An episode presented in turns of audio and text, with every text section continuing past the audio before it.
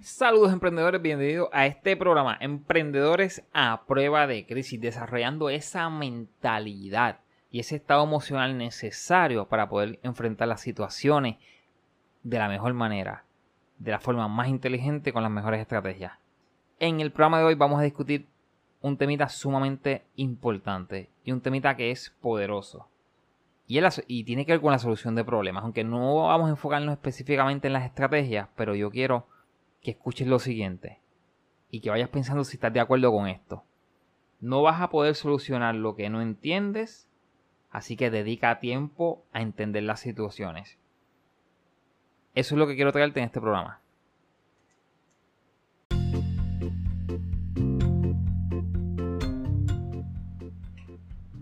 Ahora sí, aquí, aquí yo me refiero a que no vas a poder solucionar lo que no entiendes. Mira, muchas veces eh, en este proceso de, trabajar coaching, pues obviamente una de las cosas que tú atiendes principalmente en coaching es solución de problemas. Porque si no, ¿para qué tú quieres un coach? No, esto no es una conversación entre amigos en una barra. Así que siempre hay un problema por el medio. Y, una, y unas cosas particulares y peculiares que ya es un patrón en la parte de los problemas es que muchas personas no entienden su problema Ahora bien, y tú, y tú te preguntarás, pero coach, ¿cómo que la persona que tiene el problema no lo entiende? Ok, pues mira, una cosa es tener un problema, una cosa es poder explicar un problema y otra cosa muy diferente es entenderlo. Y cuando realmente tú entiendes el problema, tú vas a entender varios ángulos del problema. Por ejemplo, ¿qué lo ocasionó? ¿Cuáles son las formas de ser que han abordado el problema? ¿El problema es tuyo o es de alguien más? El problema es complejo o tú lo estás haciendo complejo. Esas son varias dimensiones que tiene esta parte de entender el problema. Y muchas personas no pueden articular correctamente las contestaciones a cada uno de esos puntos. Y cuando eso sucede, pues tú realmente no entiendes el problema. Y una de las cosas principales que tú necesitas hacer es entender el problema. Así que eso requiere un poquito de introspección si el problema es algo personal.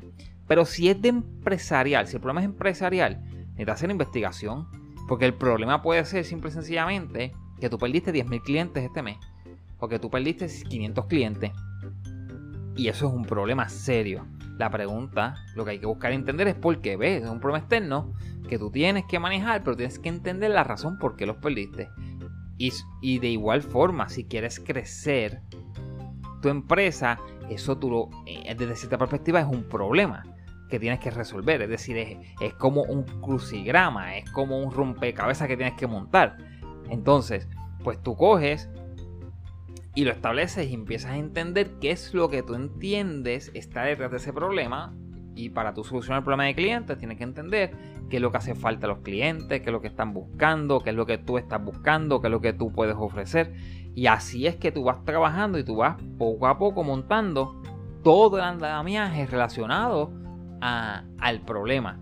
Pero no puedes abordar un problema sin la disposición de aprender de él y de aprender qué es lo que está ocasionándolo. Hay personas que empiezan a manejar un problema por trial en error, o sea, por prueba y error. Es decir, voy a tratar esto, si no funciona, voy a tratar esto otro. Eh, pues mira, mañana pues voy a ir al sur y pasado mañana voy a ir al norte. Eh, pasado mañana voy a hablar con Juan y después voy a hablar con Pedro. Y entonces no hay una relación ni un orden lógico de lo que están haciendo. Por lo tanto, se pierden en el problema y hacen el problema parte de su vida. Y en el momento que tú hagas el problema parte de tu vida, lo empiezas a normalizar. Y hemos hablado de esto. Cuando tú normalizas las cosas, tú las haces tuyas y tú dices, esto es parte de mi vida. Y nosotros no podemos normalizar los problemas porque los problemas no son parte de nuestra vida. Los problemas llegan a nuestra vida. Es como un libro. El libro llega a nuestra vida para leerlo, aprender y aplicar. El problema no es diferente llega a nuestra vida para entenderlo y aplicarlo. Los conocimientos que adquirimos para solucionar ese problema o los conocimientos que adquirimos relacionados a ese problema.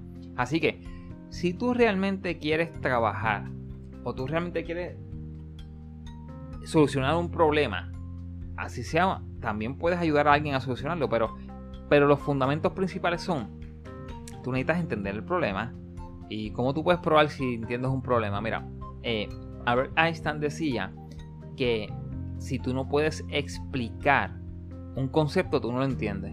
Y yo, y yo soy fiel creyente de eso. O sea, si tú no puedes explicar un concepto, es que realmente no lo entiendes lo, suficientemente bien. Así que trata de explicar del problema, trata de explicar cuáles son las razones del problema, trata de explicar cuáles son los actores, las personas involucradas en ese problema. Y vas a ver poco a poco cómo tú tienes que ir forzando a entender ese problema. Y te va a ayudar a hacerte las preguntas correctas y a hacer las investigaciones correctas del problema. Tú tienes un empleado que es difícil de carácter. ¿Por qué es difícil de carácter? Hay alguna situación. El empleado siempre ha sido así. Ocurrió algo recientemente. ¿Ves? Ya empiezan las preguntas.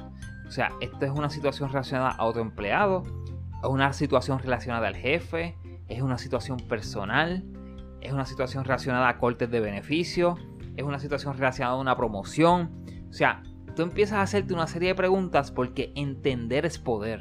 Entender es poder. Y en la medida que tú empiezas a entender las cosas, tú entonces puedes aplicar. Y acuérdate que nosotros siempre trabajamos en pareja, es decir, entendemos y aplicamos, entendemos y aplicamos. Y eso es clave.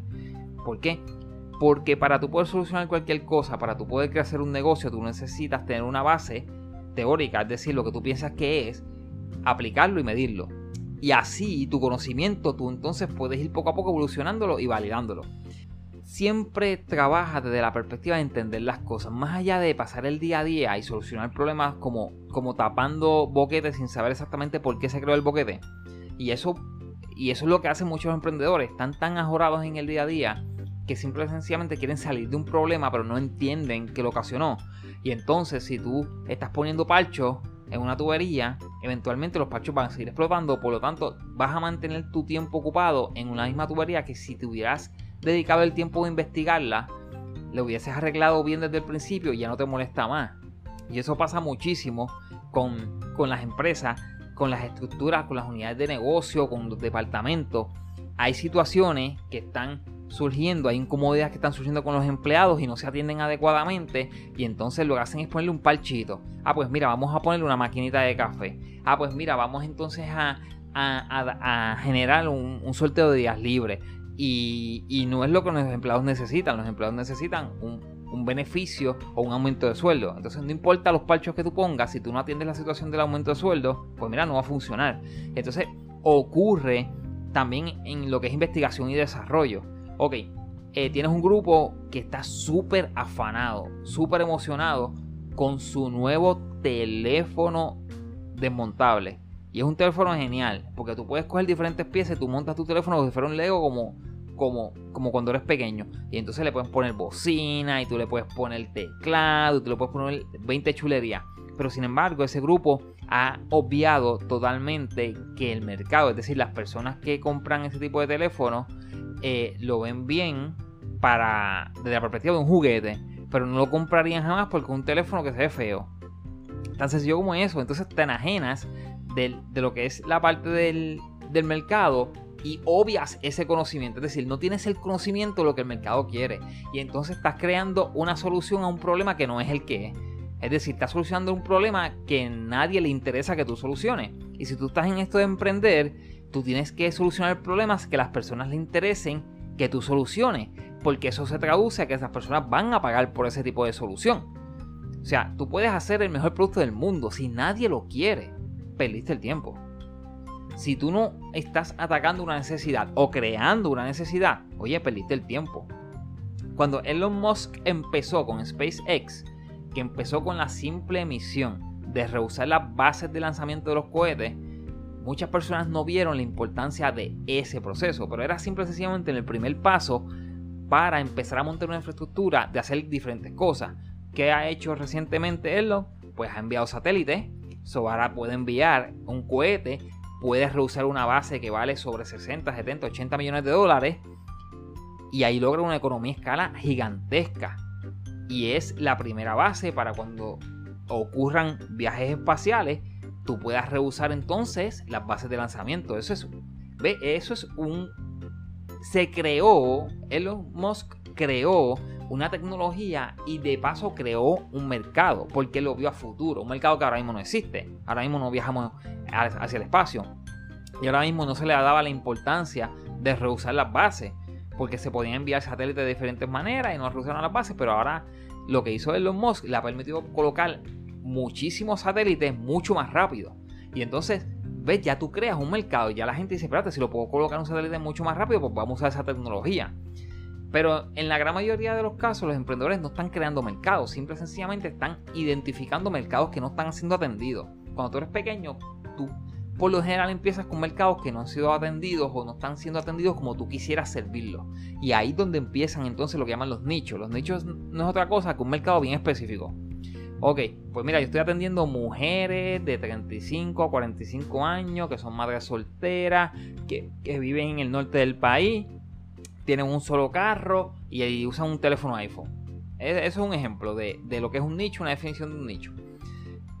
Y así sucesivamente tú vas trabajando cada una de esas áreas. Pero para tú poder atender eso, ¿qué necesitas? Necesitas conocer. Tú necesitas tener la información a la mano. Tú tienes que visualizar que cualquier problema que tú vayas a atender, así sea personal de un amigo, o sea un problema empresarial, o sea descifrar el mercado, tú necesitas entender qué es lo que está sucediendo tras bastidores. Por eso dije, el conocimiento es poder. El saber es poder. Así que asegúrate de saber exactamente con qué estás lidiando para que entonces puedas solucionarlo. Recuerda, comparte este mensaje, llévale este mensaje a la persona que lo, realmente lo necesite y no olvides visitar la página de internet Coach el área del portal. Te vas a sorprender.